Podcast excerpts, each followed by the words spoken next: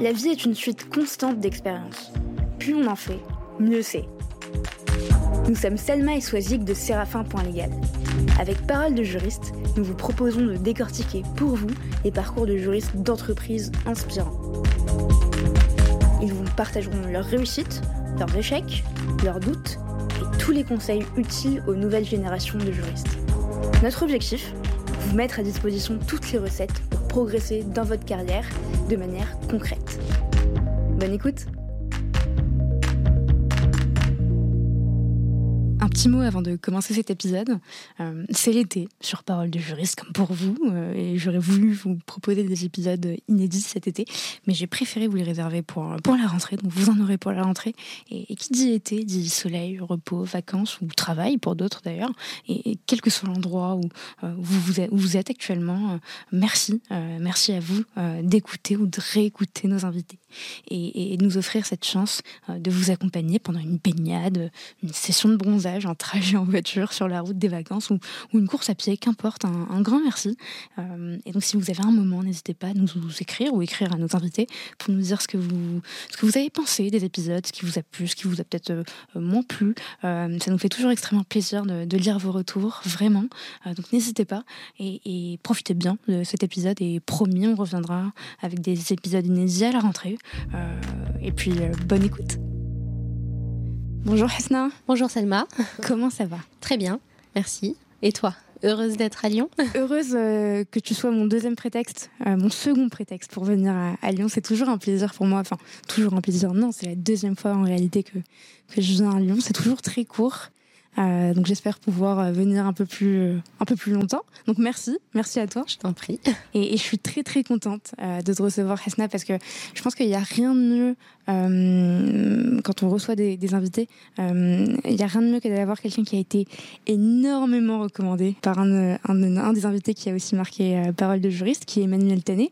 Et Emmanuel Tané, on l'a reçu il y a quelques, quelques mois sur le podcast et il disait de toi, en parlant de toi, il disait elle a de l'or dans les mains et dans la tête. Et c'est incroyable de, pouvoir de, de, dire ça d'un de, ses collaborateurs. Je trouve que c'est la meilleure reconnaissance qu'on peut avoir de la part de, son manager et surtout en public, devant, devant des milliers d'auditeurs. Et du coup, après une telle recommandation, moi, j'ai demandé à Emmanuel s'il avait des profils de juriste contract manager à me recommander. Il m'a tout de suite dit euh, Hasna Belouche, il faut que tu l'invites. Et, et donc voilà, te voilà. Et est-ce que tu peux te présenter euh, oui, alors déjà, merci Salma de t'être déplacée pour qu'on puisse échanger euh, en présentiel. Donc c'est un vrai plaisir et, euh, et, je te remercie de me donner cette opportunité aussi hein, d'échanger et puis de partager un petit peu de mon, de mon court parcours avec, avec quelques personnes ou quelques milliers de personnes. donc moi, c'est Asna Balouche, comme tu l'as déjà dit. Donc je suis juriste de formation juridique, anciennement contract manager et qui a rebasculé sur le, sur le juridique. J'ai 27 ans. Euh, donc je suis assez jeune pour une contract manager et peut-être un peu vieille pour certaines personnes déjà. Je suis lyonnaise depuis le début de mes études, euh, mais je suis originaire de d'Oyonnax, donc la, la Plastique Valley, qui est peut-être un peu plus connue pour euh, son équipe de rugby. où ça? Oyonnax. Oyonnax. certains le disent Oyonnax. Ok. Donc, mais c'est bien Oyonnax, c'est dans l'Ain. D'accord. c'est près de Nantua, où je suis née, pas très loin de la Suisse donc dans les montagnes, connu pour, euh, pour son, euh, son musée de la plasturgie du peigne et connu pour ses, euh, ses usines. Donc, donc voilà, il était nécessaire de, de, quitter cette ville pour faire, pour faire mes études et, quelle plus belle ville que Lyon. pour pouvoir apprendre et évoluer. Et je suis, je suis de toute manière tombée amoureuse de Lyon, donc j'y suis restée. Et aujourd'hui, j'exerce, j'exerce en tant que juriste à Vienne, qui est au sud, au sud de Lyon, mais je reste bien lyonnaise. Très bien, très bien. Et donc, tu, viens de, de donc tu, nous expliquais que c'était une ville qui était ancrée dans un bassin euh, industriel, c'est ça? Tout à fait. Euh, c'est une ville qui, qui, était très industrielle et qui s'est construite autour de la plasturgie et autour des usines. Mhm. Donc, il y a énormément d'usines, ce qui est, euh, ce qui est vrai, une, vraie mine d'or pour les étudiants qui peuvent travailler en intérim pendant les vacances, ce qui a été mon cas. Donc, voilà, c'est une ville ouvrière qui s'est développé vraiment avec les ouvriers, autour des ouvriers, etc., avec beaucoup de personnes qui ont réussi, à évoluer grâce aux usines. mais ça reste une petite ville qui a d'ailleurs un, un, pôle de l'INSA hein, qui, qui, est orienté sur la plasturgie. Donc, donc, voilà, un vrai bassin industriel. Et est-ce que tu te souviens de ce que tu voulais faire quand tu étais enfant? Est-ce que tu voulais justement intégrer l'INSA et évoluer dans l'ingénierie liée à ce milieu-là ou pas du tout? Alors pas du tout. moi depuis toute petite, je me prédestine à la médecine. Je, rêvais d'être médecin euh, devant urgence, certainement comme d'autres euh, d'autres jeunes filles et jeunes garçons à, l'époque. Petit à petit, je me suis orientée vers la pédiatrie ou la médecine du sport. C'était les métiers qui m'intéressaient. J'avais toujours eu un peu le droit dans un coin de ma tête parce que ma maman m'appelait l'avocate quand j'étais petite. Ça en, euh, dit long sur ta personnalité. Tout à fait. Certains enseignants aussi qui aient même poussé à être délégué de classe, etc. pour mes prises de parole. donc c'était dans un petit coin de ma tête, mais j'étais vraiment une une grande férue de, sciences mhm. euh, et, je voulais vraiment soigner les gens. Et puis euh, finalement, euh, j'ai basculé sur le droit. Donc c'était quand même assez... j'ai eu la chance d'avoir deux domaines qui m'intéressaient et pas qu'un seul, mais non, initialement c'était pédiatre. Et, pourquoi pédiatre ou médecine du sport? Tu te souviens? Alors, pédiatre parce que j'aime les bébés. enfin, j'aime j'aime voir les bébés, j'aime l'innocence et puis le, le côté assez dépendant et vraiment euh, euh, toute, euh, toute la complexité qu'il y a autour d'un enfant et toute l'innocence qu'il y, a, a autour d'un bébé. Donc je, voulais les soigner, je, voulais m'en occuper, je voulais, je voulais apporter un peu ma, petite pierre à l'édifice. et ensuite, j'ai fait quelques années de gymnastique. à mon niveau, hein, c'était pas extraordinaire, mais j'étais très impliquée dans, dans, le, dans le club, donc les enfants du devoir de Yona. Euh, et j'ai rencontré des médecins du sport à l'occasion des différentes compétitions et j'étais euh, j'étais vraiment impressionnée par, euh, par le métier le métier qu'ils faisaient et leur implication. C'est un métier qui est assez peu connu quand on quand on s'intéresse pas au milieu médical. Euh, et donc, je, je m'étais dit, bon, bah, en fonction de comment se passent mes études de santé, euh, je, je, pourrais être intéressée par la pédiatrie ou par la médecine du sport. finalement, ça a été ni l'un ni l'autre. Il faut, il faut atteindre un certain classement pour, pour accéder à la médecine du sport, un peu comme toutes les matières, hein, c'est ça? Tout à fait. C'est euh, au niveau de l'ECN, donc c'est un second concours qui hum. est, si je ne dis pas bêtises, au bout de la sixième année. Oui. et en fonction du classement, on peut choisir sa spécialité. Donc en fonction de ce qui est le plus ou moins demandé, on, voilà, on s'oriente euh, vers une spécialité. Et est-ce que dans ton entourage familial, tu avais des, des, personnes qui évoluaient dans le monde du droit, par exemple euh, ou, pas du tout? Pas du tout. Je, je, suis la première à avoir, euh, je suis la première à avoir m'être orientée au niveau du droit. Je, ne connaissais personne qui avait fait du droit. Je ne connaissais personne qui avait essayé la fac de droit. quelques noms de très loin. forcément, on a des connaissances un petit peu. On entend que Oyonnax est une petite ville, donc un tel ou un tel s'orienter vers, euh, vers l'école d'avocat, etc. Mais, euh, mais pas, de, pas de personnes euh, proches. Ok, très bien. Et du coup, tu as pu rentrer en contact avec ces, avec ces personnes ou, ou tu as, pu te faire finalement une vision un peu extérieure du droit ou finalement c'était quelque chose que tu as intériorisé dans, dans, ton esprit? Alors, ça a été totalement oui, quelque chose que j'ai intériorisé. J'ai je, suis arrivée un peu en fac de droit sans vraiment. on, se fait une idée des métiers du droit, mhm. euh, mais j'avais pas une vision réelle. J'avais jamais échangé avec quelqu'un qui, qui exerçait le droit. J'avais jamais. Euh, si ce n'est euh, des avocats pour X ou Y raison, mais de, très loin. Donc, j'avais aucune vision des, métiers du droit. je suis arrivée en ayant une, une approche assez curieuse mhm. et sans savoir dans quoi je me lançais. Ok, et eh ben écoute, euh, effectivement, et tu, finalement, ça, ça, a mené vers, euh, vers ce qui est euh, aujourd'hui ta vocation. Tout à fait. Parce que vu comment Emmanuel parle de toi, je pense que tu es quelqu'un de passionné et de, et de passionnant. C'est effectivement le cas. quand quand, quand j'ai quitté, donc quand j'ai quitté la PACES, c'est un moment assez compliqué. Hein, quand mmh. on, surtout quand on est vraiment, quand on est vraiment passionné, qu'on est déterminé à avoir à avoir le concours et qu'on donne tout et qu'on passe pas forcément très loin en plus.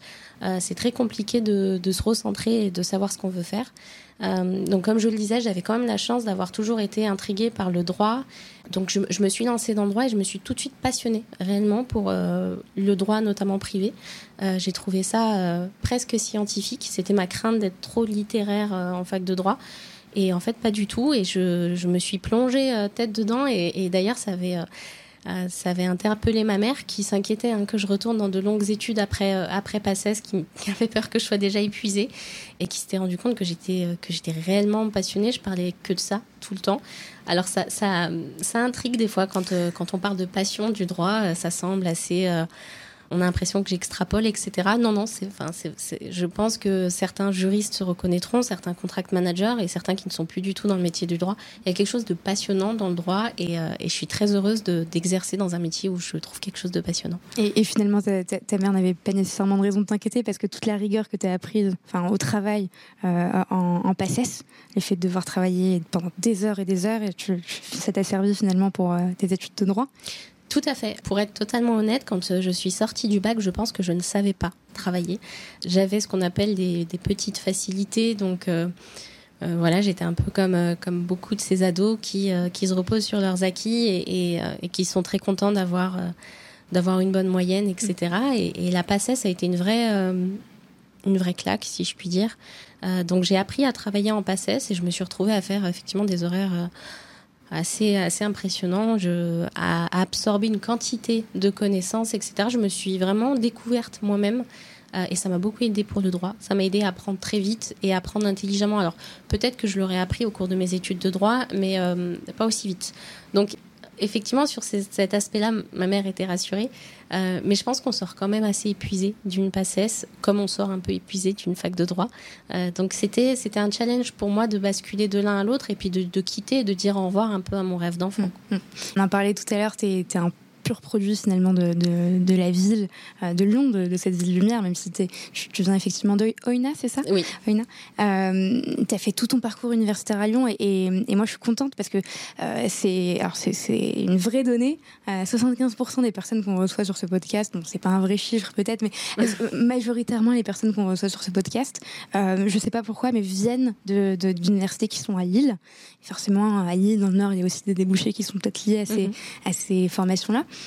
Donc je suis contente de te recevoir, toi, la lyonnaise qui, euh, qui, est là aujourd'hui avec nous, surtout que je suis extrêmement fan de, de l'Olympique lyonnais, on, on en avait parlé.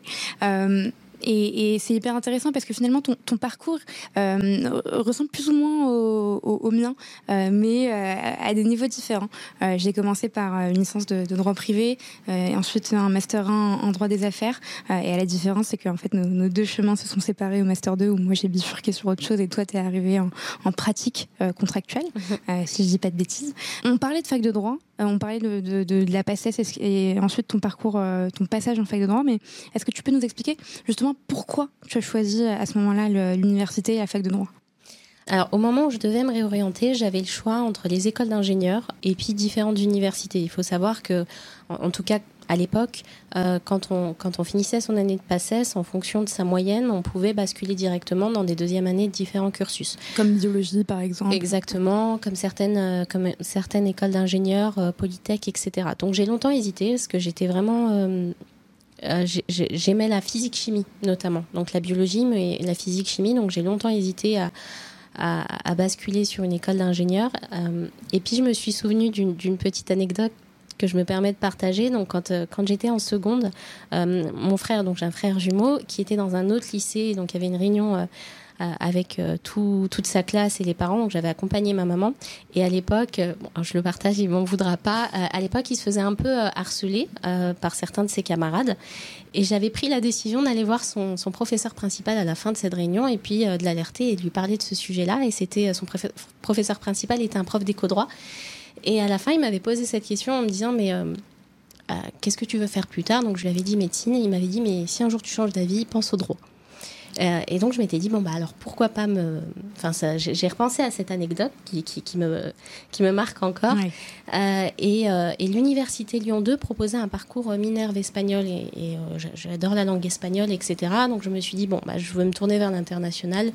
Pourquoi pas et donc, euh, donc j'ai commencé, euh, j'ai commencé comme ça. J'ai envoyé, alors il y a tout un, un, un processus hein, pour basculer. Donc j'ai envoyé mes lettres de motivation, etc. Donc j'ai été prise à Lyon 2 et Lyon 3. J'ai fait le choix de Lyon 2 pour ce parcours international euh, et j'ai évolué dans ce parcours-là.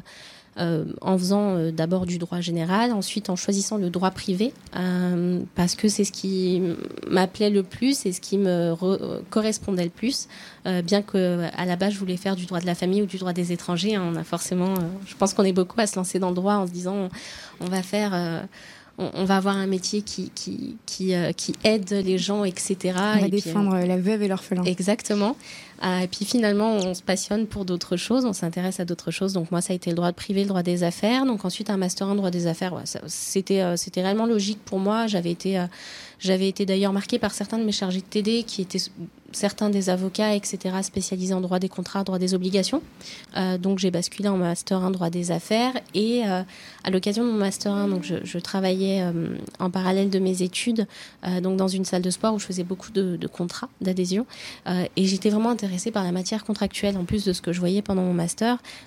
J'adorais faire des recherches sur le sujet et j'ai découvert le master 2 droit et pratique des contrats qui est donc un master triaccrédité entre Lyon 1, Lyon 2, pardon, Lyon 2, Lyon 3 et saint Saint-Étienne, euh, et qui, euh, qui avait eu un changement de direction et euh, donc un des directeurs, le directeur pour la partie Lyon 2, était l'un de mes enseignants en master 1 en droit fiscal et un enseignant qui m'avait particulièrement marqué.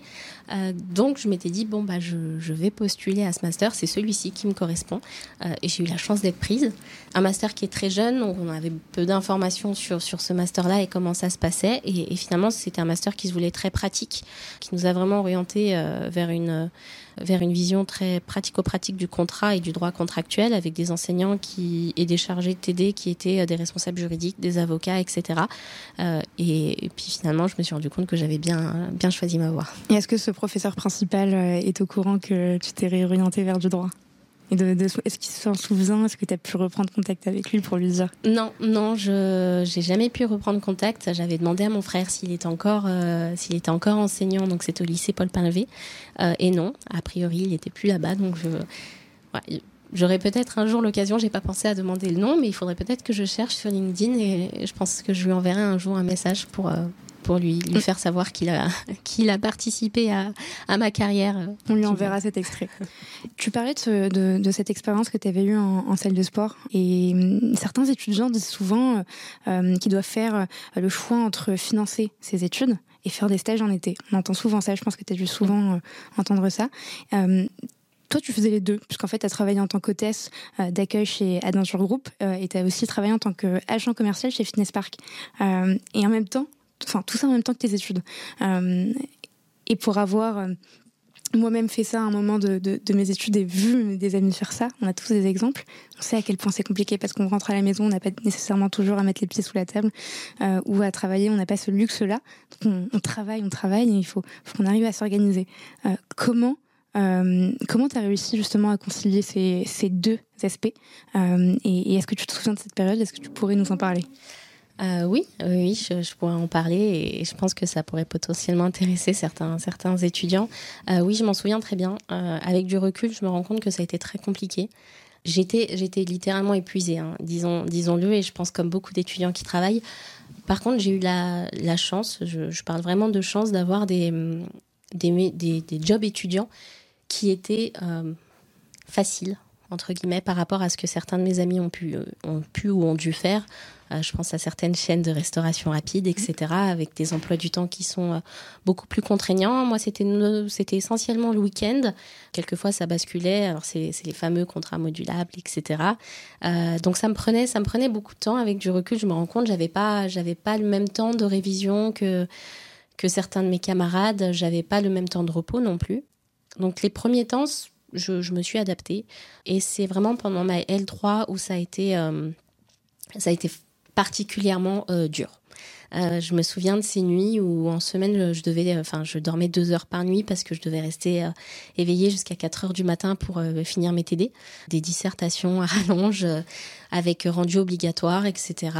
très peu de possibilités d'adapter sa situation parce que bah, la, fac est, ce qu'elle est. Hein. On ne peut pas s'adapter au cas de chacun. Euh, et euh, le week-end, pas possibilité de rattraper mon, sommeil de la semaine parce que je travaillais euh, quelquefois jusqu'à 22h, 23h, vu que c'était notamment en salle d'escalade. Donc, quand j'étais en plein dedans, c'était, j'avais l'impression que c'était une coupure. Après, c'était vital. Hein. j'avais, j'avais besoin de travailler. C'était vraiment un, job alimentaire. je travaillais aussi l'été en, en usine, mais ça me permettait de payer mon loyer. Et puis ensuite, il fallait manger. donc, donc j'avais, j'avais pas le choix. Mm. Et puis, je me, je me disais que j'avais quand même un job sympa par rapport à d'autres. Donc, finalement on, relativise bien. J'ai fait des belles rencontres. Euh, je voilà, ça, ça, me changeait. Et puis surtout, ça me, j'y trouvais du droit. on, y revient. Je trouve tout le temps du droit. je crois que c'était le droit du travail parce que euh, je pense que si on se penche un peu sur le sujet des, contrats étudiants, il y, a, beaucoup de questions euh, en matière en matière sociale. Donc, je passais des heures à à, analyser, etc., les questions que certains me posaient, certains de mes collègues, même si j'avais pas réponse à tout, mais voilà, ça, m'intriguait. Et puis ensuite, quand j'ai été, euh, j'ai été chez Fitness Park, c'était vraiment le droit de la consommation, le droit des contrats. Donc voilà, j'y trouvé un intérêt. Et puis finalement, euh, voilà, j'ai rencontré d'ailleurs euh, des footballeurs dans les salles de sport. J'ai pu faire vraiment des, des, jolies rencontres. Donc même si ça a été dur physiquement et, et psychologiquement, je pense comme beaucoup d'étudiants, ça reste quelque chose qui nous forge. et je pense que ça a aussi permis de, ça me permet de travailler aujourd'hui comme je travaille euh, et d'apprécier mes week-ends différemment. c'est une bonne manière de voir les choses effectivement mais euh, tu as été euh, justement agent commercial. J'imagine que tu as dû être confronté à des situations bah forcément comme son nom l'indique où tu devais justement vendre une prestation ou donner envie ou enfin non pas donner envie mais réellement vendre convertir le, le, le prospect en client ça, aujourd'hui, enfin, en tant que juriste, j'imagine que c'est aussi une, arme euh, que tu as tout à fait. Euh, je pense que avoir appris à, parler à des, euh, j'utilise le mot profane parce que c'était le cas, hein, c'était des consommateurs qui maîtrisaient pas du tout leur contrat. et puis moi, j'avais cette casquette de, commercial, mais j'avais aussi cette casquette de, juriste, enfin de bébé juriste, comme pourrait le dire Emmanuel Tanet. Et puis j'étais frappée par, par quelquefois la le manque de connaissances euh, et, le manque d'intérêt aussi pour les contrats que certaines personnes signent. Donc je devais, je devais m'adapter, savoir que je potentiellement que je vendais des choses qui, euh, qui en tant que juriste, si j'avais été juriste côté consommation, j'aurais pas vendu de la même manière, etc. Donc ça m'a forcé à m'adapter, forcé à avoir une vision un peu extérieure de, de, mes explications et puis euh, à adapter mon discours à la personne que j'ai en face de moi. à l'époque, j'étais très sportive aussi, donc j'utilisais ça. Donc j'ai appris à utiliser vraiment les outils que j'avais en ma possession pour, euh, pour vendre euh, et puis pour convaincre, euh, voilà, dans, dans, la limite de ce qui était possible. Très clair. Et, donc, Master 2 en poche, tu décroches en, quelques mois un poste de contract manager chez Piman Exécutif. Je le prononce bien Piment Piment, Exécutif. Mmh, des petits piments. des petits piments, très bien, chez Piment Exécutif. et c'est hyper intéressant parce que, encore une fois, hein, le, schéma classique que je vois euh, dans mon, ma petite focale, c'est euh, passer de euh, contract, de juriste à contract manager et, et, et, pas le contraire. Donc ça va être hyper intéressant de d'avoir ton, ton, ton retour d'expérience sur ça. Et, et, donc comment on, on, se forme sur le terrain pour devenir contract manager Parce que encore une fois, on est juriste, on a plusieurs années d'expérience, on a cette casquette juridique, on devient contract manager généralement et pas le contraire. Dis-moi si je me trompe. Non, effectivement, c'est le cas et et, moi, ça m'avait fait peur hein, de commencer. Alors, c'était vraiment un concours de circonstances. J'étais en stage, euh, j'étais sur la fin de mon stage et, je commençais à regarder un petit peu les, offres d'emploi. Euh, parce que bon, quand on, quand on arrive au mois d'août, on commence un peu à s'inquiéter de ce qu'on va faire en octobre. Euh, et euh, il y avait, y avait cette, euh, cette annonce piment euh, où, j'ai postulé un peu, un peu comme ça, parce que on, avait, on avait eu des cours de contract management pendant mon master, donc c'est encore assez, c'est pas, pas très fréquent, donc j'avais un peu une, des notions en contract management, mais ça restait en toute transparence assez, assez flou comme métier. et j'ai été contactée directement par, par Piment. Je connais c'est pas le milieu du consulting non plus, donc je découvrais ce que c'était. Et j'ai eu un entretien donc donc chez Piment, qui, qui, a tout de suite basculé chez, avec un entretien euh, avec le directeur général, donc Didier Dalloz, qui m'avait euh, qui m'avait assez impressionné, et qui a, qui a une certaine prestance, etc.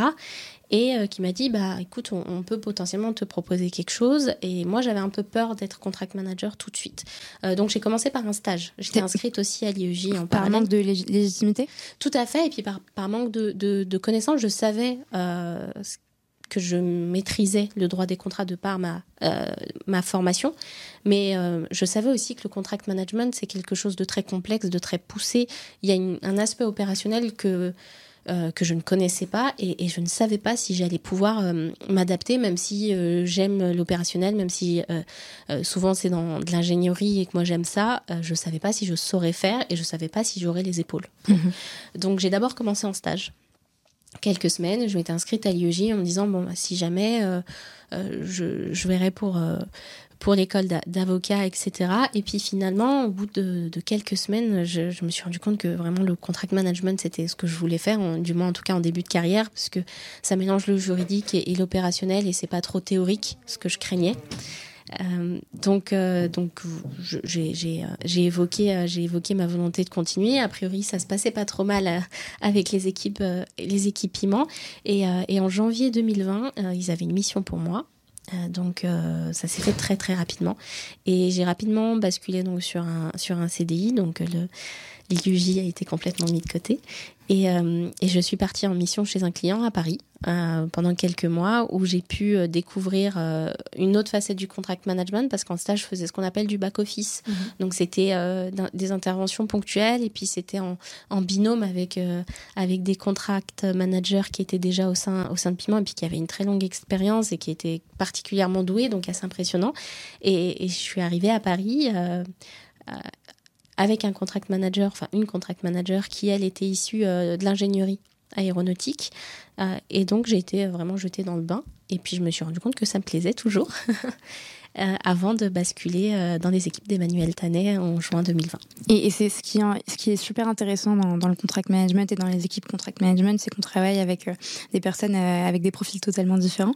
Tu peux, tu peux en témoigner dans des différentes expériences. Qu'est-ce qu'on apprend? Tu parlais de cette contract manager qui a un profil euh, ingénierie euh, aéronautique. je vais y arriver. Euh, qu'est-ce qu'elle t'a appris? Elle m'a appris beaucoup de choses. ça a été très court, mais elle m'a appris, elle m'a appris beaucoup de choses. Et comme tous mes autres collègues piment qui étaient aussi issus de l'ingénierie ou qui étaient aussi issus d'autres filières du droit, certains avaient fait de l'arbitrage avant, certains avaient fait du droit international, etc. Donc il y avait vraiment énormément de profils différents et on voit que bah, un contrat, nous en tant que juristes, on le voit comme comme un acte juridique. Euh, mais c'est tellement plus que ça. Et quand on échange avec des contract managers qui sont issus de l'ingénierie, on voit à quel point un contrat peut être lu de, multiples manières différentes. Et, la vision vraiment ingénierie du contrat est fascinante. Alors, c'est vraiment particulier pour un juriste d'avoir cette vision-là parce que, enfin, moi, des fois, j'ai été frappée par l'interprétation de certaines clauses euh, ou la mécanique qui est mise en route. Et j'ai mis quelque temps à comprendre que euh, ça marchait aussi. Voilà, j'avais pas ma, vision n'était pas parfaite, c'était pas la seule. Le contract management juridique n'est pas le seul contract management. Et, en fait, euh, sur certains marchés, sur certains contrats ou pour certaines entreprises, le, profil de contract manager ingénieur est potentiellement plus adapté. Donc euh, j'ai appris ça, et puis j'ai appris des choses euh, très opérationnel. J'ai appris des choses sur les centrales nucléaires, euh, j'ai appris des choses euh, sur, sur les navires, sur les frégates, etc. Donc j'ai vraiment appris au, au, travers de, de l'expérience des personnes avec qui j'ai travaillé et ça c'est ça c'est génial. Et justement, j'allais te demander ta définition du contract management. Tu as commencé par nous parler de vision du contrat. Euh, oui, alors euh, de manière très globale pour moi le contract management c'est vraiment le l'identification, l'analyse et ensuite la gestion des risques qui sont liés à une relation contractuelle. Et par risque, on entend euh, les risques de détérioration de la relation client tout simplement jusqu'au euh, risque de mauvaise exécution et jusqu'à la réclamation. Donc c'est vraiment très large et, et, selon les contrats, on, a vraiment euh, des risques qui sont, qui sont variés. et, c'est en ce sens où je pense qu'on a une définition donc globale hein, qui est le cycle du contrat, la gestion du contrat, etc., l'expert contrat. mais on a autant de contrats que manager que d'entreprise et autant de contract management que de contrats et de spécificité des contrats.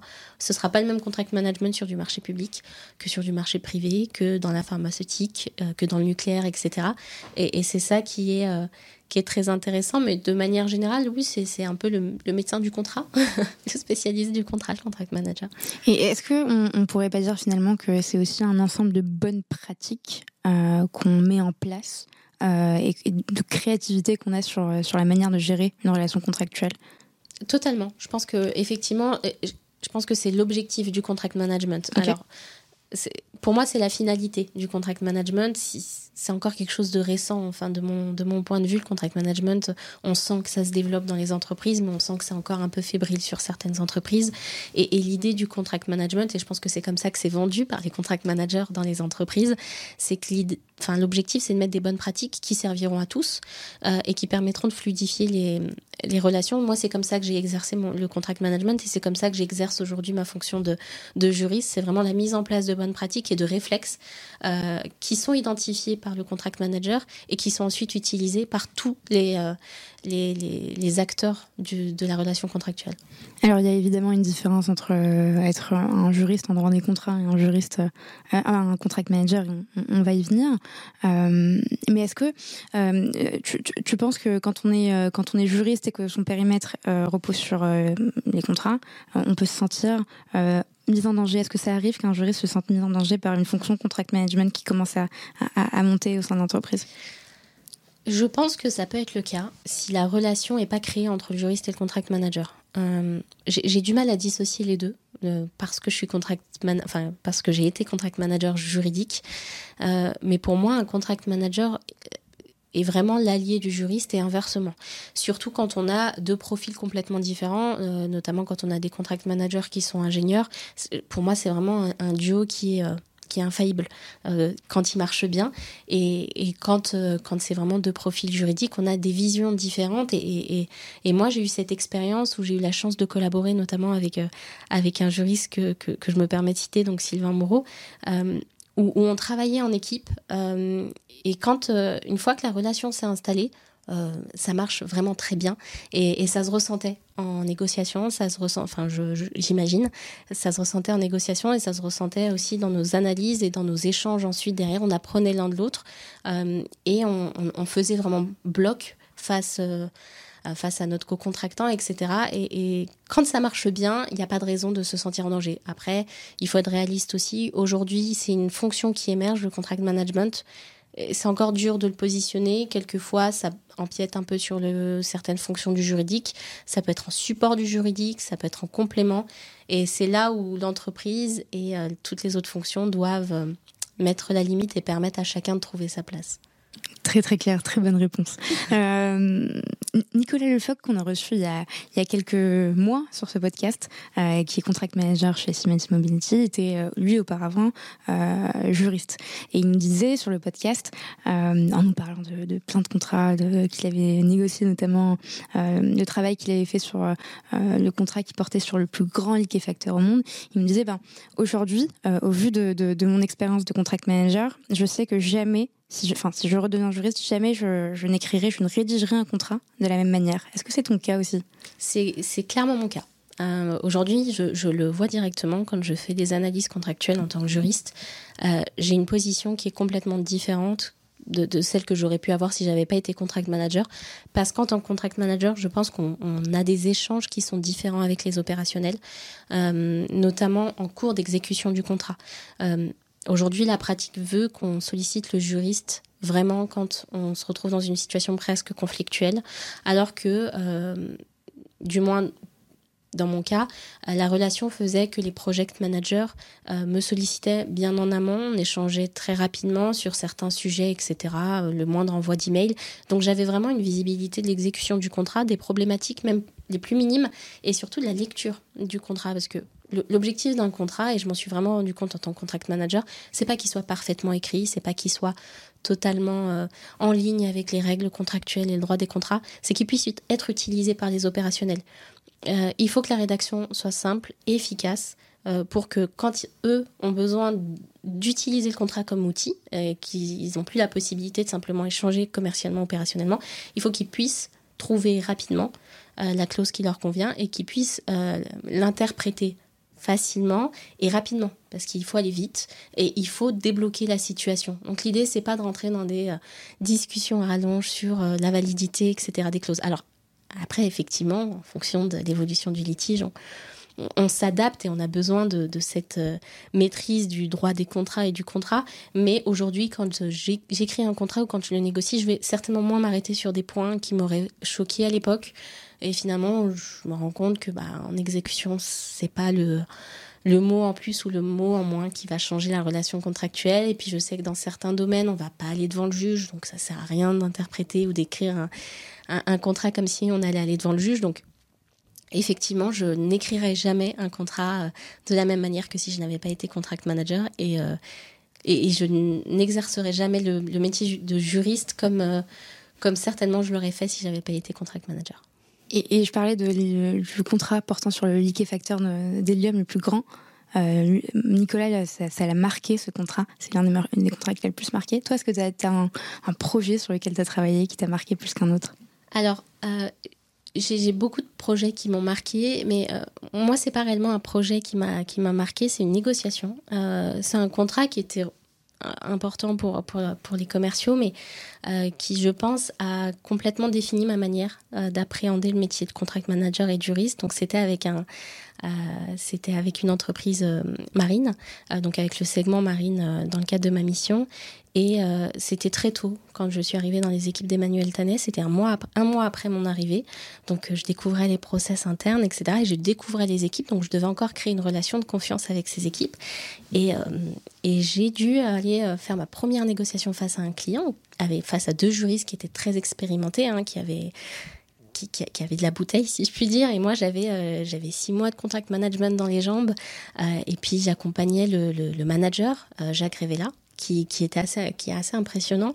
Et, je l'accompagnais et je savais que c'était un contrat qui était important et qu'il y avait une relation réellement commerciale entre, entre ce client et nous. Et, et j'avais un peu peur d'être ce, stéréotype euh, du, juriste, parce que bon, j'avais un peu l'idée de casquette, donc euh, du juriste qui bloque et qui potentiellement fait perdre un contrat. Euh, donc j'ai fait un travail sur moi-même avant d'y aller et c'est en ça que ça m'a marqué parce que je, savais que toute la confiance des équipes pouvait potentiellement se baser sur cette négociation et, et que la manière dont j'allais négocier plus tard mes, contrats potentiellement allait être euh, euh, basée et fondée sur cette négociation-là. Donc j'ai vraiment travaillé sur moi-même avant d'y aller. Euh, il s'avère que la négociation s'est très bien passée. je pense qu'on faisait un binôme avec, avec le, le manager. Et on a eu un bon retour du client et ça a créé, je pense, une vraie relation de confiance entre cette équipe euh, marine et notamment avec le, business manager, donc euh, Alban Moussu, avec qui on avait vraiment une, vraie relation de binôme sur les contrats qui ont suivi. Euh, et c'est vraiment une négociation qui m'a marquée parce qu'aujourd'hui, je me dis que c'est comme ça que je vais exercer, c'est-à-dire que je vais exercer en écoutant les besoins de mes clients internes, et, euh, en les aidant à obtenir quelque chose et pas en bloquant sur mes positions, pas en bloquant sur, euh, sur des, clauses que je voulais avoir, que je voulais obtenir. Euh, je, vais dans, une négociation en essayant d'aider mon client interne et en essayant aussi de comprendre le besoin du client externe. Et, et c'est en ça que ce projet m'a marqué. Puis il m'a aussi marqué parce que c'est un projet que j'ai suivi tout au long de ma mission et qui m'a permis de découvrir beaucoup de choses dans le milieu de la marine. Donc euh, je pense que Jacques et Alban ne le savaient pas, mais, mais en tout cas, ce dossier a, complètement euh, euh, orienté la, contract manager que j'étais et la juriste que je suis aujourd'hui. Je pense qu'ils seront ravis de, l'entendre. tu, dis que tu avais ces a priori sur la manière dont tu allais potentiellement mener la négociation si tu, tu faisais pas ce travail sur toi-même comment, quand on est euh, juriste euh, fraîchement diplômé, qu'on a effectivement à peine euh, six mois de bouteille, comme tu dis, de, six mois de contract management pardon, dans, les pattes, comment on, se dit qu'on va potentiellement bloquer une négociation parce qu'on est juriste? Alors, on se le dit parce qu'il y a, cette, ce stéréotype du juriste qui bloque. Quand, quand j'échangeais, quand, quand on commence à échanger, etc., on a toujours ce ah oui, mais le client, euh, si, on, si on met le juriste dans la boucle, euh, il va avoir peur, etc. Euh, ah, cette réunion, c'est peut-être mieux qu'on soit juste, juste les commerciaux. Pardon, juste les commerciaux parce que si s'il y a le juridique, on a peur que ça que ça coince et qu'on n'avance pas. Et, donc déjà cette, cette, cette vision me, frappait un petit peu. Je me disais mais c'est pas cette juriste là que je veux être et, c'est pas comme ça que je vais exercer. Donc qu'est-ce qui bloque, qu'est-ce qui va pas? Et et j'y suis allée en me disant, bon, il, faut réellement, et c'est quelque chose qu'on a eu la chance d'apprendre dans notre master, il, faut comprendre les besoins des deux parties. Euh, un contrat, c'est vraiment un consensus entre les deux parties, et c'est pas juste euh, qui obtiendra le plus, parce que c'est pas comme ça que ça marche. Euh, et, on a, j'ai eu la chance de faire cette négociation avec un client avec qui ça se passait bien, avec qui il y avait une bonne relation et avec qui il était facile d'échanger pour comprendre les besoins et expliquer les nôtres. Et il y avait vraiment un travail de pédagogie pour euh, détailler pourquoi on bloquait sur certains points, pourquoi on ne pouvait pas évoluer. Une pédagogie auprès du client externe, mais aussi auprès du client interne.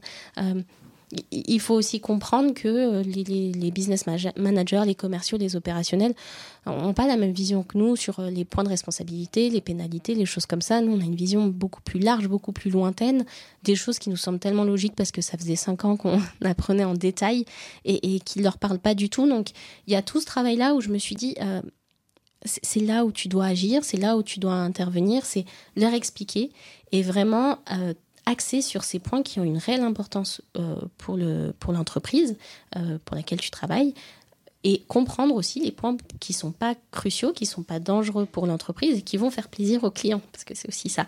Et, et j'y suis allée avec cette optique-là. J'y suis aussi allée un peu la boule au ventre en me disant mince, ça, c'est là que je vais créer ma relation de confiance et c'est là où je vais montrer que non, le juriste ne bloque pas systématiquement, non, le CM n'est pas là pour, euh, pour vous mettre des bâtons dans les roues. Et j'y suis allée dans cette optique et finalement, ça a pas trop mal marché. Bravo. Et, et, ça me fait penser à, à Émilie Tokar-Kalam, euh, qui, qui, euh, qui, était une juriste, euh, une directrice juridique, qui aujourd'hui est consultante en legal operations, mhm. et qui nous disait, en fait, si on n'est pas mis dans la boucle, c'est qu'on a peut-être merdé quelque part. J'utilise le terme, je suis désolée de, de ma vulgarité, mais c'est peut-être qu'on a fait quelque chose qui n'allait pas. Et donc, en fait, il faut comprendre ce qui a dysfonctionné pour euh, arrêter de, dysfonctionner nous-mêmes. Euh, et donc, ce recul que, que tu as eu alors que ça faisait euh, uniquement quelques mois que tu avais commencé, bah, finalement c'est très bien de l'avoir dès le départ. Et, euh, c'est ce que tu as fait. il y a quelques mois, encore une fois, on, parlait d'Emmanuel. Il, nous disait que, il nous parlait de son équipe et il disait, encore une fois, on l'a dit tout à l'heure, il disait de toi, on va encore le redire, c'est important. tu as de, l'or dans les mains et, dans la tête, et, plus cette échéance passe, et plus les, minutes passent sur ce compteur, et plus je, continue à comprendre. Je l'avais déjà compris au téléphone, mais je comprends effectivement tout ce qu'il disait. Euh, et, il parlait de l'équipe et, je vais dire ses propos. Il disait euh, euh, qu'il avait justement une équipe soudée avec des personnalités très différentes, mais toutes avec un trait de caractère commun, un grand professionnalisme et une implication sans faille. et il dit, je, ne sais pas si elles liront cet article, mais je suis extrêmement fière de pouvoir échanger et compter sur elles au quotidien. C'est hyper fort. Et, quoi de plus beau en matière de, de reconnaissance, finalement que que son manager vous complimente euh, une équipe euh, tout entière. Et, d'ailleurs, il se demande même si vous allez lire cet article tellement finalement ça, compte pour lui. Euh, qu'est-ce que ça fait de travailler avec un manager aussi reconnaissant, bienveillant, tout en étant exigeant? Parce que ne serait-ce qu'avec une heure et demie d'échange, je, comprends que Emmanuel Tenet est très exigeant. Qu'est-ce que ça fait de travailler avec quelqu'un comme Emmanuel? Au départ, c'est intimidant. Euh, Emmanuel et toute son équipe. Hein. Quand, euh, donc, quand j'ai fait mon entretien avec Emmanuel Tanet, je me suis dit mince, c'est un personnage et c'est quelqu'un de, compétent. Donc, qu'est-ce que je vais faire à l'affaire? Parce que c'est vraiment ça un le sujet. C'est si on arrive, il nous fait confiance pour intégrer son équipe. On sent que c'est quelqu'un qui a de la bouteille, on sent que c'est quelqu'un qui, maîtrise son sujet et, et, qui avait en face de lui quelqu'un de très jeune. J'avais 25 ans. Je débutais dans le métier de contract manager et puis j'avais besoin de faire mes preuves euh, et il avait besoin que je fasse mes preuves, j'imagine. Donc, euh, donc déjà l'entretien euh, était assez donné vraiment donné le ton de la relation et, et honnêtement, je pensais pas, euh, je, je, pensais que ce serait quelqu'un qui me pousserait et qui me permettrait d'évoluer. Euh, mais on ne perçoit pas euh, dans, un, dans un entretien la bienveillance de quelqu'un et, et ni son côté mentor tout de suite. Euh, et c'est quelque chose que j'ai tout de suite vu. Euh, il m'a il m'a presque pris sous son aile. L'expression est peut-être forte, mais en tout cas, dès les, dès les débuts, il a fait attention à, à, à ce que, à ce que j'aille dans les bonnes directions. Euh, et puis à me remonter quand les choses étaient positives, éventuellement si elles devaient être négatives. Et j'apprécie, moi j'aime cette transparence et je pense que c'est comme ça qu'on évolue. Euh, je sais pas être mauvais manager que de dire quand ça va pas ou quand ça va et ça permet à, à quelqu'un, surtout quand on est jeune, de, prendre confiance en soi. Et c'est un, un, élément essentiel dans ces métiers-là, euh, d'avoir confiance en soi et de pouvoir s'imposer euh, face aux autres. Et puis c'est essentiel d'avoir un manager qui, qui, vous appuie quand ça va pas euh, auprès de nos clients internes parce que ça arrive. Moi j'avais énormément d'interlocuteurs. Euh, en France et à l'étranger et il fallait parfois s'imposer. Et quand on arrive, quand on est jeune et quand on a certaines personnes en face de nous qui ont 20 ans, 20, peut-être 30 ans d'expérience dans leurs domaines commerciaux, etc., et, qui veulent faire entrer un contrat, euh, on, a beau savoir s'imposer, quelquefois il faut un manager qui, nous appuie et qui, et qui vienne mettre le haut là quand ça va trop loin. Et, euh, ça, Emmanuel a su le faire. Donc euh, j'ai très vite laisser la place à. Il fallait que je lui fasse confiance aussi. Je lui ai très vite fait confiance. Euh, et puis j'avais la chance aussi, il le dit très bien euh, quand il quand il parle des membres de son équipe, d'être entouré, incroyablement bien entouré euh, de ces femmes et, de cet homme. Je pense à, à Zitouni, qui, qui sont incroyablement compétentes. J'ai vraiment, enfin, je, je, je, vraiment, je pèse mes mots. Euh, brillantes. Euh, je pense à Aude je pense à Yuline, Lee, je pense à Wafa.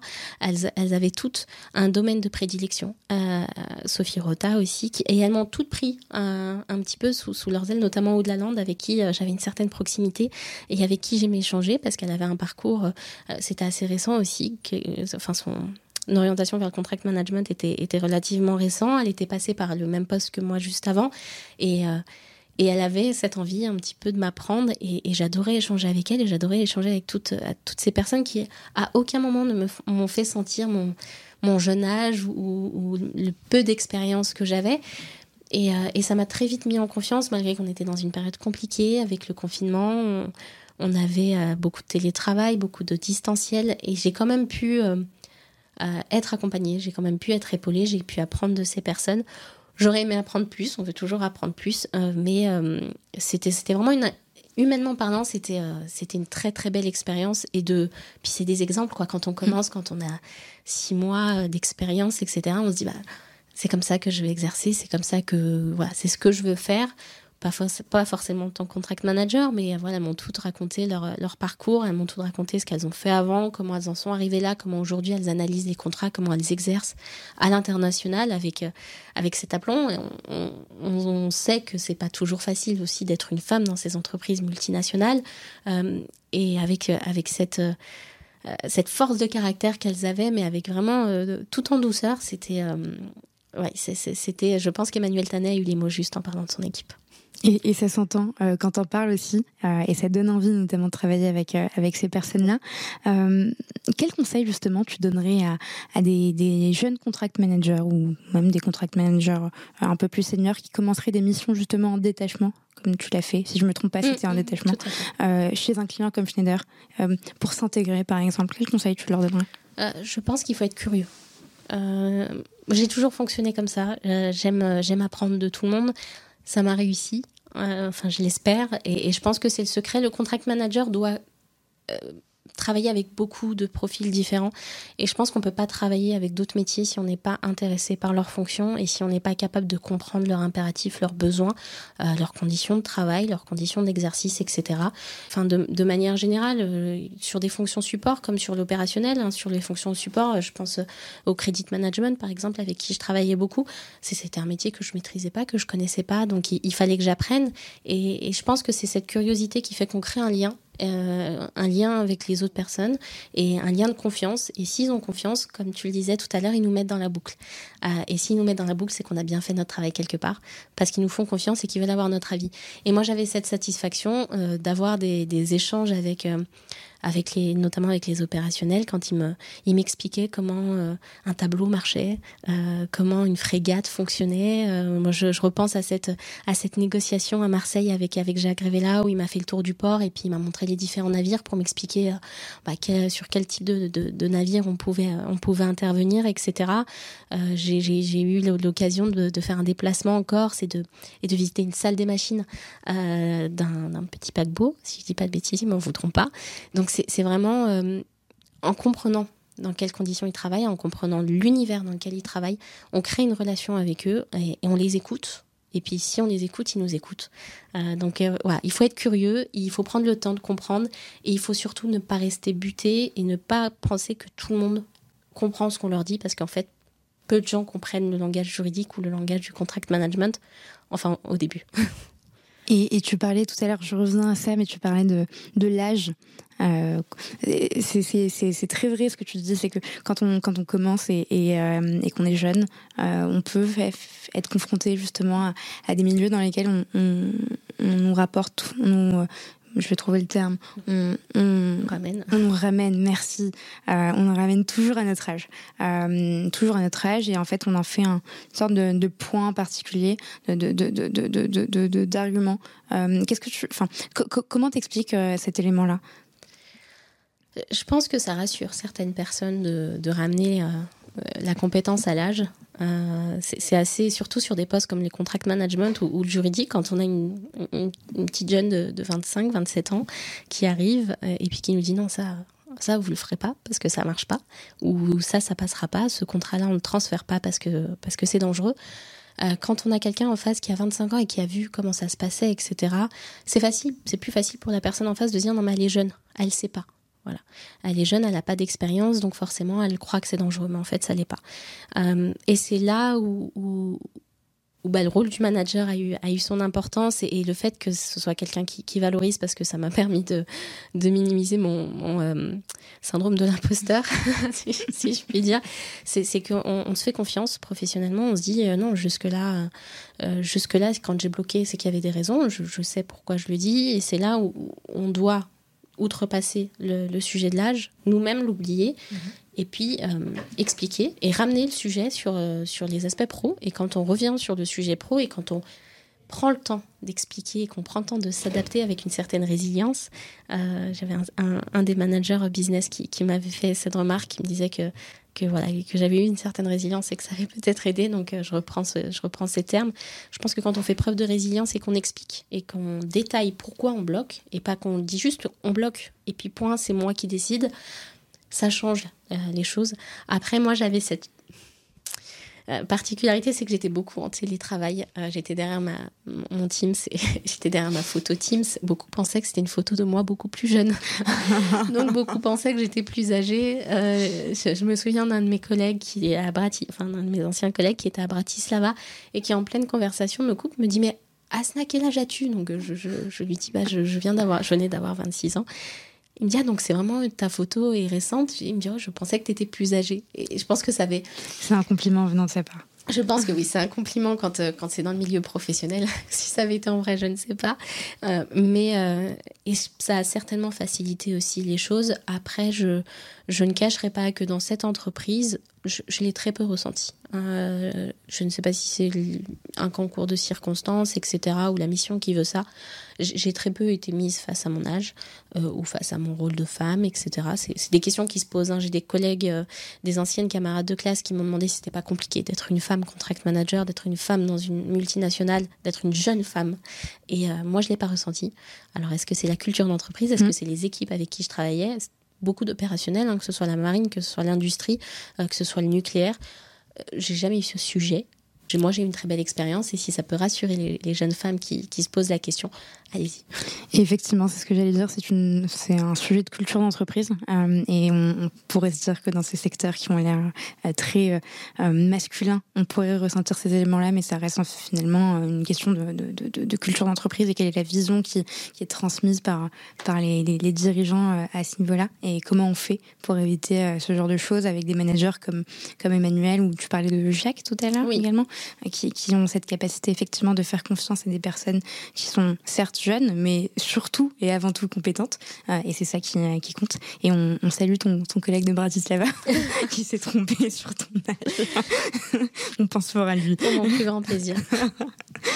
Euh, et donc en, décembre 2020, tu, tu quittes Piment.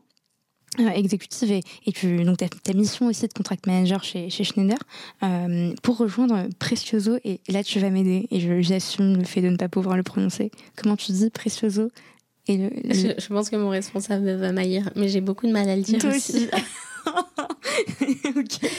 Voilà, donc Lingerbig. Lingerbig. Lingerbig, c'est ça? Lingerbig. J'espère. Lingerbig. Bon, on va y arriver. Donc, en, on l'a refait. Euh, on va peut-être pas la couper, mais c'est pas grave. Donc en décembre 2021, tu rejoins Precioso Linjabig euh, en tant que juriste. Euh, Precioso Linjabig, encore une fois, c'est une filiale du groupe Altrad et c'est surtout le, premier fournisseur de services multidisciplinaires en ingénierie. Et technique, je vais y arriver à un niveau international. Tu, vas peut-être un peu nous, nous, expliquer tout ça. en quelques chiffres, c'est 4000 employés dont, dont, tu fais partie, une implantation dans 14 pays, donc toujours cet aspect international qui te tient à cœur, et 400 millions euh, d'euros de chiffre d'affaires, il me semble, sur l'année sur dernière. Comment euh, comment t'as été proposé ce poste? Parce que je suis sûre qu'on est venu te chercher.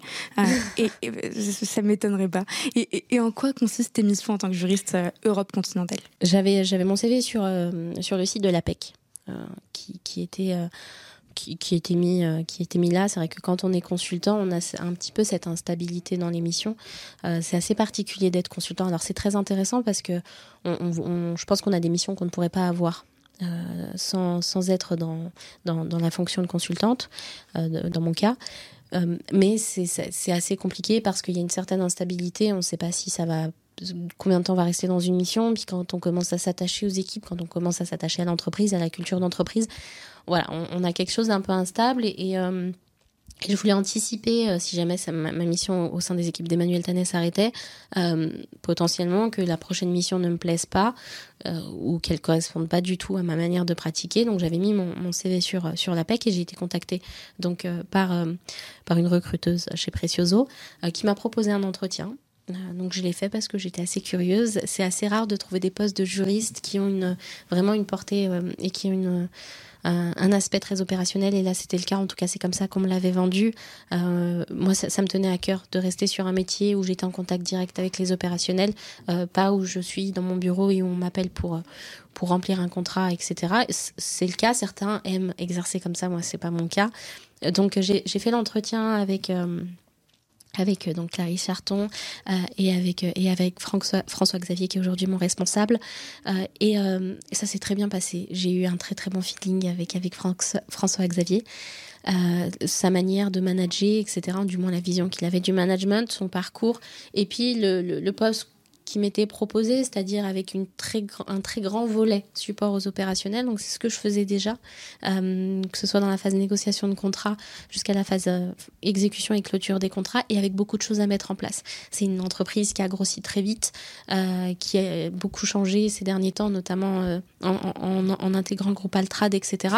Donc il y a beaucoup de choses à mettre en place, beaucoup de choses à faire à faire évoluer potentiellement. Et, euh, et j'étais face à quelqu'un qui était prêt à avoir à avoir une, une personne qui l'aiderait à faire évoluer et pas, et pas face à quelqu'un qui m'imposerait euh, des process. Et j'avais envie d'être dans cette démarche, d'apporter un petit peu de mon expérience euh, et puis euh, de, de créer un lien avec des nouvelles personnes et de créer toute une nouvelle vision du, du service juridique. Alors je suis très optimiste. Il faut. Voilà, c'est, je pense qu'il faut se donner un, un objectif un peu, peut-être un peu grand mmh. et, et on, on, arrive à obtenir un tout petit peu. Donc, donc ensuite, j'ai eu un, un, entretien avec le directeur général. Ça, ça donne une idée des process de recrutement du juriste, mais euh, avec qui pas pareil. Hein, j'ai eu un détail de, la culture d'entreprise, etc., qui, m'a plu et euh, donc j'ai pris la décision de, quitter. Euh, de quitter Piment et de, de quitter ma mission un peu avec un, un, je ne le cache pas un petit pincement au cœur parce que j'étais très attachée aux équipes et, aux missions et j'ai intégré Precioso en janvier, le 3 janvier. J'ai commencé le, le, 3 janvier 2022 et mon métier de juriste aujourd'hui c'est un peu de tout c'est vraiment de tout. Je fais euh, du droit des sociétés, du droit de, l'immobilier, je négocie des contrats pour l'interne, je veille au process, etc., à la compliance. Je vais toucher un peu à tout grâce à François Xavier. Et euh, je fais beaucoup de support aux opérationnels et j'essaye je, de, voilà, de vraiment de trouver ma place auprès des équipes qui doivent me donner leur confiance, dont je dois gagner la confiance surtout, euh, voilà, pour qu'elles puissent avoir le réflexe de me solliciter très tôt. Euh, donc aujourd'hui, l'idée c'est de pouvoir négocier les contrats, de les appuyer, de les aider pendant l'exécution du contrat dès qu'on détecte un litige, et puis de former aussi les personnes. Je pense qu'il faut aussi créer une autonomie, il faut... Je n'ai pas la prétention d'être indispensable au point de maîtriser des sujets et de ne pas vouloir les partager. Euh, je pense que le contrat, ça peut être maîtrisé par, que le contrat, ça peut être maîtrisé par, euh, par des personnes totalement profanes en droit et qu'il faut leur permettre de le maîtriser parce qu'on peut pas être partout à la fois. Donc l'idée c'est vraiment ça, c'est aussi d'apporter des formations juridiques, etc. Donc aujourd'hui voilà, c'est ça mon métier de juriste. Super intéressant. Et, euh, tu, tu, tu, disais c'est important de, de, de, de donner d'autonomie euh, aux, opérationnels. Euh, c'est important de, leur transmettre cette culture juridique. Comment tu t'y prends? C'est à travers des formations, à travers des outils que tu leur mets à disposition, des outils pas nécessairement numériques. Hein. Oui, bah c'est oui c'est un peu de tout. ça commence déjà par les explications, c'est-à-dire que je vais pas faire de modifications sans expliquer. Enfin sauf quand on est dans un détail.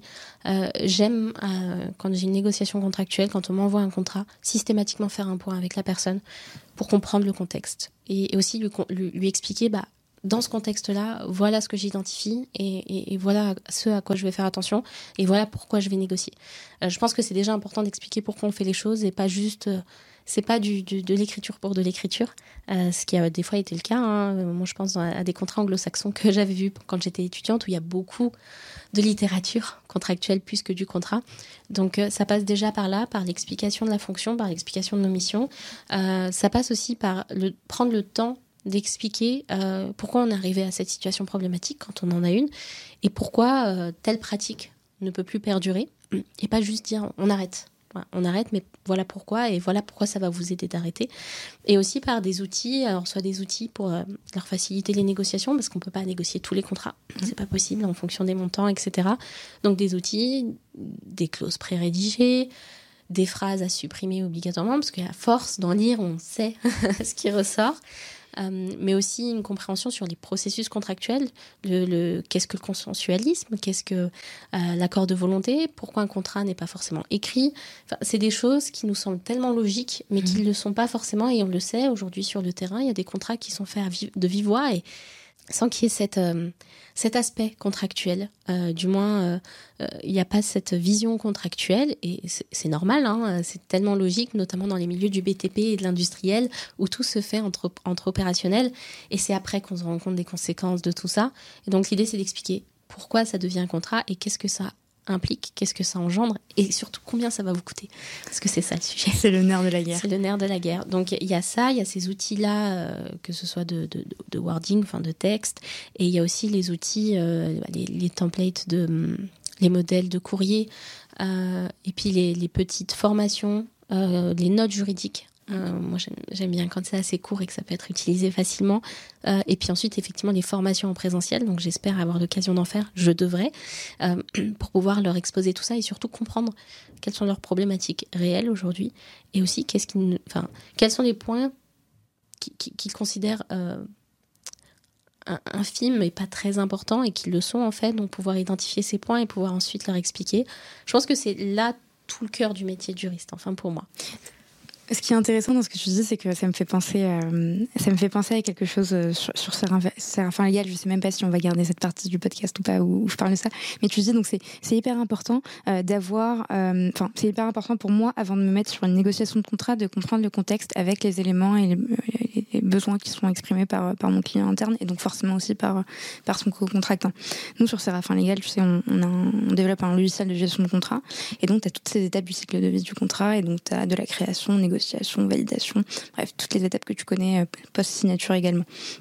Et, et c'est intéressant parce que c'est, on pense souvent que c'est pour des contrats à très faible valeur ajoutée, mais ça peut aussi servir pour des contrats euh, stratégiques euh, qui dépassent des montants, ou ça peut dépasser aussi euh, un simple NDA. Enfin, c'est, c'est, ça peut être aussi utilisé pour, pour de gros contrats.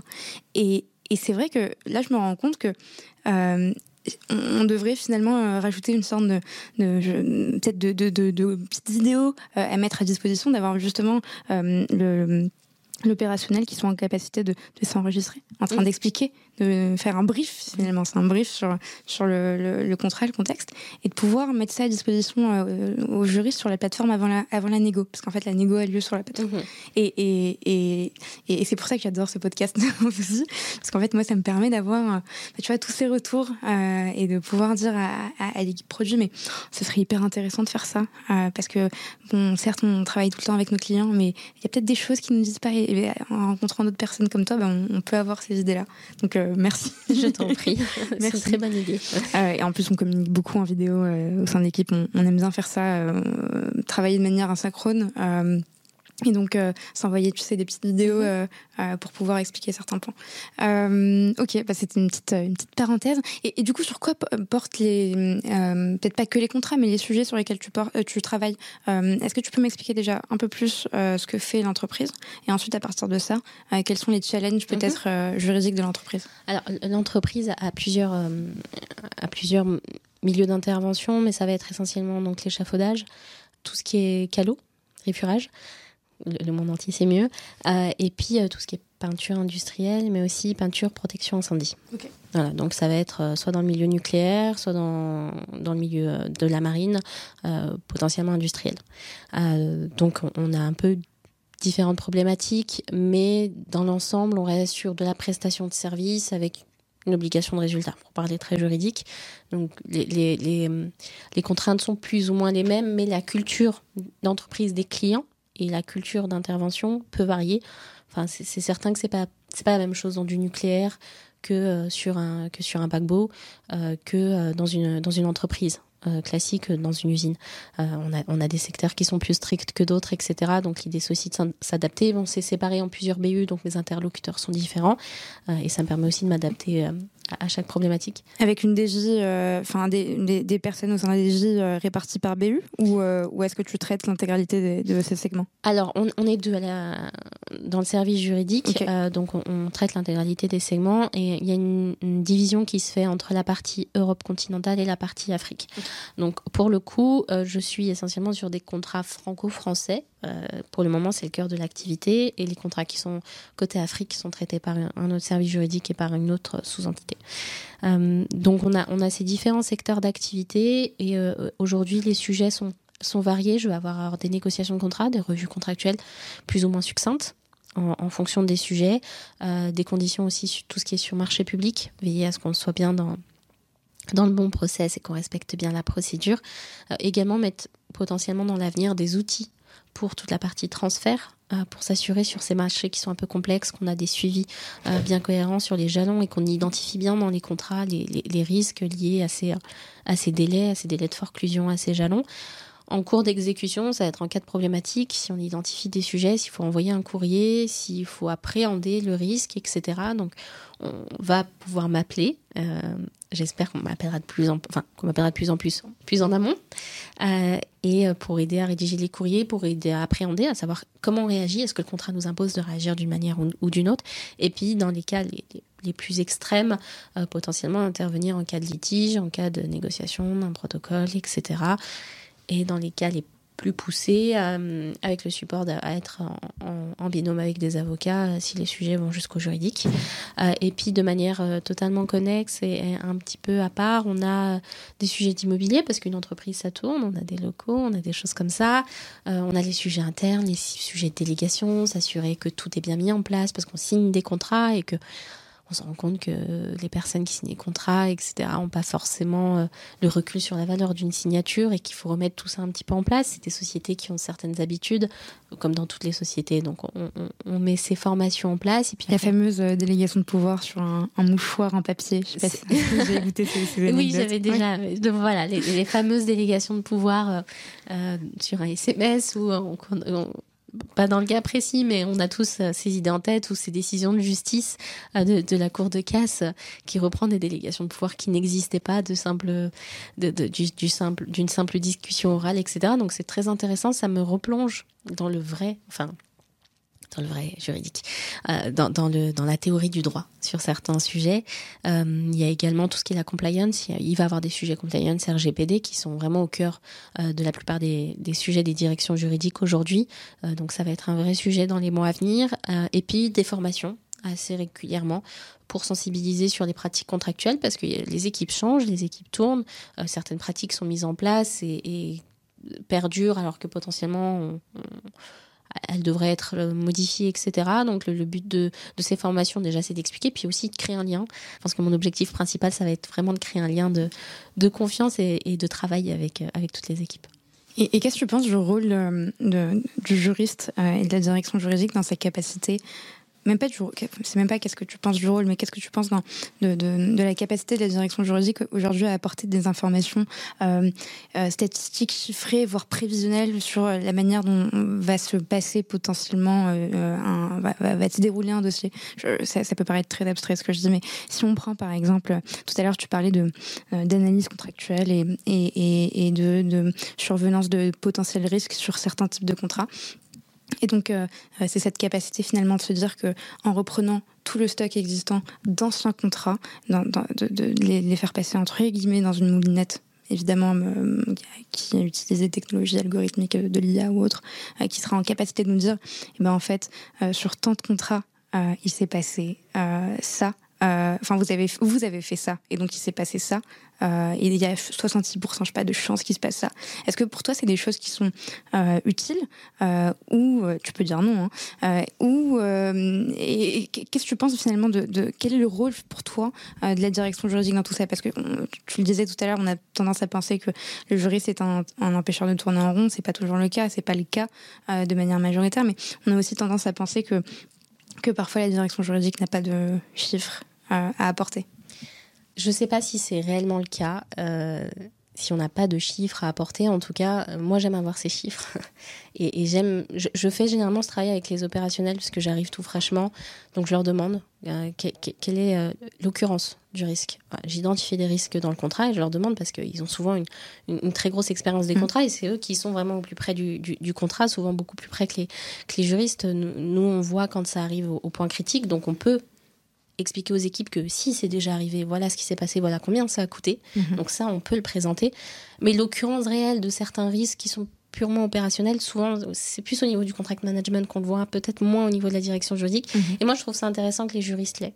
Euh, moi, j'aime avoir ces données, en tout cas, euh, avec certains clients, par exemple, rien que l'application des pénalités. Il y, a certains clients qui les appliquent jamais, ou très peu, en fonction du si le client l'applique très peu parce qu'on a une certaine relation avec lui, bah, c'est sûr qu'on va pas négocier la clause de la même manière. Par contre, si on a un client qui, à 100% du temps, ou du moins même à 90% du temps, va nous appliquer les pénalités et risque de nous opposer la clause de résiliation, oui, là c'est certain qu'on va avoir une approche différente. Et moi, c'est des données que j'aime avoir. Euh, on m'a appris à les demander. Euh, notamment, euh, notamment avec, avec l'équipe des contract managers, l'équipe d'Emmanuel Tanet. Donc, on m'a appris à demander ces informations et ça change tout. Mmh. Et c'est surtout que, enfin, moi j'ai l'impression que quand j'ai cet échange, ça sensibilise aussi. Quand on pose la question, je, vois la réaction à des opérationnels en face qui, prennent un instant pour réfléchir et puis qui en fait se rendent compte que oui, en fait avec ce client c'est vrai qu'il y a un risque. Donc c'est peut-être intéressant de, négocier cette clause. Et tout de suite ça prend une autre tournure. Alors est-ce qu'avoir l'intégralité des chiffres, ah, ce serait totalement pertinent pour la direction juridique? Est-ce que ça l'orienterait pas vers une autre fonction? Je ne sais pas. En tout cas, est-ce qu'il faut que les juristes se posent cette question? À mon sens, oui. on ne peut pas négocier un contrat juste parce que le, droit nous dit que. Très clair. Et, évidemment, en disant ça, je ne dis pas que toutes les directions juridiques n'ont pas de chiffres à apporter. C'est pas du tout ce que je dis. C'est juste que j'apporte. Euh, je, mets en avant une opinion que peuvent avoir certaines personnes extérieures à, la direction juridique. C'est clairement le cas, d'ailleurs. Je, fais attention à ce que je dis. euh, eh ben, écoute, je, vais peut-être te poser une, euh, une avant avant-dernière question. Euh, si tu devais citer une personnalité euh, qui t'inspire et qui te permet de donner le meilleur de toi-même, à la fois en tant que juriste, mais aussi en tant que Hasna, hors de la direction juridique, ce serait qui? Ça risque de paraître cliché, mais je dirais ma maman. C'est pas du tout cliché. je t'écoute. Je, dirais ma maman. Alors, c'est potentiellement assez ça, peut être assez surprenant parce que ma maman n'a jamais été donc n'a jamais été à l'école. Donc elle, ne sait pas lire elle ne sait pas écrire. Pourtant euh, en tant que juriste je m'inspire d'elle. Euh, elle est venue euh, elle est venue très tôt en France. Elle avait un peu moins de 20 ans et elle venait en plus des montagnes berbères au Maroc. Donc elle n'avait jamais eu accès ne serait-ce qu'à la technologie à l'école etc et elle m'avait raconté cette, la première fois où elle a mis le pied en Europe enfin du moins où elle est sortie de sa voiture, elle était à Madrid et elle a vu son premier escalator et elle savait pas ce que c'était. Et, euh, je me dis quand je vois son parcours aujourd'hui, quand je vois comment elle s'est adaptée à tout ça, et je me dis mais euh, si, quelqu'un qui n'a jamais été à l'école peut s'adapter et peut apprendre des autres et que c'est comme ça qu'elle a réussi, c'est comme ça que moi je dois prendre les sujets pour pouvoir réussir aussi. Donc c'est comme ça que j'ai toujours, j'ai toujours fait. Donc j'ai appris d'elle. Elle a appris deux langues euh, toute seule. Aujourd'hui, elle parle le français très bien, elle parle l'arabe littéraire alors qu'elle ne connaissait pas ces langues. Euh, et puis, elle n'arrêtait pas de me répéter que si elle avait été à l'école, elle aurait certainement fait de grandes études euh, et qu'elle aurait certainement aidé des gens. Donc, je, j'aide des, entreprises à ma manière aussi. Euh, et, je m'inspire d'elle, je m'inspire de sa patience avec les gens, je m'inspire de, de, son amour pour l'apprentissage. Euh, c'est pour ça que j'apprends de tout le monde. Elle aime apprendre de tout le monde. Elle me pose des fois à moi-même des questions sur le droit. Elle aime comprendre quand elle voit un sujet. Elle s'arrête pas à ce qu'elle entend, elle s'arrête pas à ce qu'elle voit. Euh, et elle échange avec moi. Donc, j'essaye de faire pareil avec les gens parce que si ça m'a fait évoluer euh, si elle a réussi à me faire évoluer, je pense que je peux faire aussi, euh, je peux aider certaines personnes comme ça. Et puis elle a une force de caractère impressionnante. Euh, elle a élevé ses enfants toute seule. Donc ouais, je suis un peu émue, mais. Ouais, je, suis tout autant émue, mais pour plein de raisons. Et, enfin, vraiment, dès, le, le, moment où tu as commencé à parler d'elle, j'étais très émue.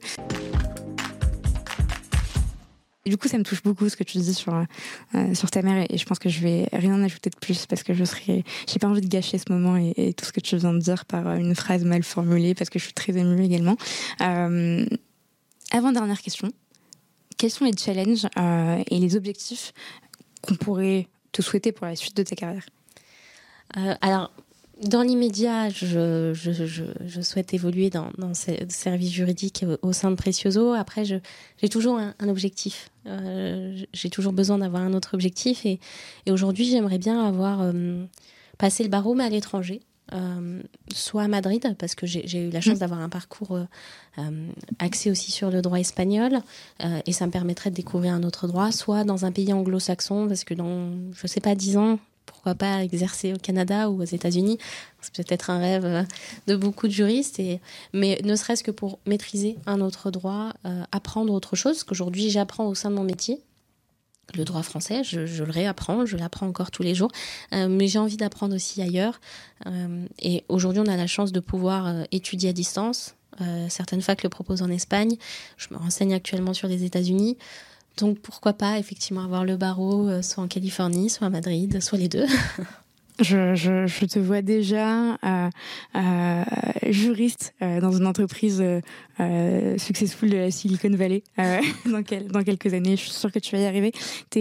On n'a pas encore fini le podcast, mais c'est pas grave. En fait, je vais chambouler mon de, de, mes remarques, mais je ne serait-ce que par cet échange et par l'énergie que tu dégages et par ce que tu dis, la sincérité que tu as et, euh, et, la passion que tu dégages, en fait, on se dit, mais elle peut aller n'importe où, elle va forcément y arriver. En fait, tu fais partie de ces personnes-là où, en fait, ne serait-ce qu'en une heure et demie, on se dit, mais je sais que Hasna, si je la recontacte dans 20 ans, je sais qu'elle aura atteint ses objectifs euh, et qu'elle qu'elle y arrivera. voilà, c'était. Merci. Voilà, Ça me motive. je te remercie beaucoup. On va passer à la dernière partie du podcast. Donc, c'est les quatre conseils de Hasna Bellouche. C'est un peu comme dans Question pour un champion. Euh, je vais te poser quatre questions euh, et tu vas m'apporter quatre réponses du tac au tac. Est-ce que tu es prête? C'est parti. Première question si tu devais révolutionner un processus métier, quel serait-il? Euh, Je dirais le transfert de contrat entre les commerciaux et l'équipe exécution. Je pense qu'il y a un vrai sujet. Pourquoi? Il y a trop d'informations qui se perdent. Il y a un travail fou qui est fait en phase commerciale, en phase offre une vraie négociation, enfin, on, appréhende le contrat, on l'apprend, on l'analyse, on, fait des analyses de risque. Et il y a toute une partie de ces informations qui sont perdues. Et il y a tout un travail à refaire par les, équipes en exécutif pour réapprendre le contrat, pour redécouvrir ses failles. Et parfois, ils les découvrent au moment du problème. Et, c'est dommage que ça se perde quand tout un travail a été fait avant. Et, si le transfert est bien fait, même si tout ne peut pas passer, euh, ça peut, ça peut sauver certains contrats. C'est très intéressant ce que tu dis. Et ça fait partie aussi du travail qu'on fait. C'est pour ça que je trouve ça très intéressant. Deuxième question, Hesna. Quel est ton conseil numéro un pour bien collaborer avec ses clients internes euh, Les écouter. Euh, les écouter, essayer de les comprendre. On peut pas toujours les comprendre, on fait pas le même métier. Euh, mais si on prend le temps de les écouter, on prend le temps de comprendre pourquoi ils réagissent d'une certaine manière, pourquoi ils sont pressés, pourquoi ils, des fois ils nous demandent des choses en 48 heures, alors qu'ils auraient pu nous les demander trois semaines avant. Euh, essayer de comprendre ce qui s'est passé, pourquoi ils sont pas osés venir avant. Ça change la relation. et quand la relation change, les problématiques changent et ça devient tout de suite plus agréable de travailler. Très bien formulé. Troisième question. Quels outils utilisez-vous au sein de la direction juridique de Precioso euh, je dirais nos compétences, compétences juridiques. Euh, pour le moment, oui, c'est enfin, essentiellement ça, des, des, fichiers Excel, des notes internes. Euh, l'échelle de l'entreprise permet de fonctionner pour le moment avec ça et ça, ça fonctionne pas trop mal. C'est très bien, effectivement, il faut commencer par ça. Et puis, l'objectif aussi que tu as avec ton manager François-Xavier, c'est faire en sorte de, de développer la direction juridique et ça arrive progressivement et c'est pas nécessairement utile de mettre des outils en place dès les premiers jours.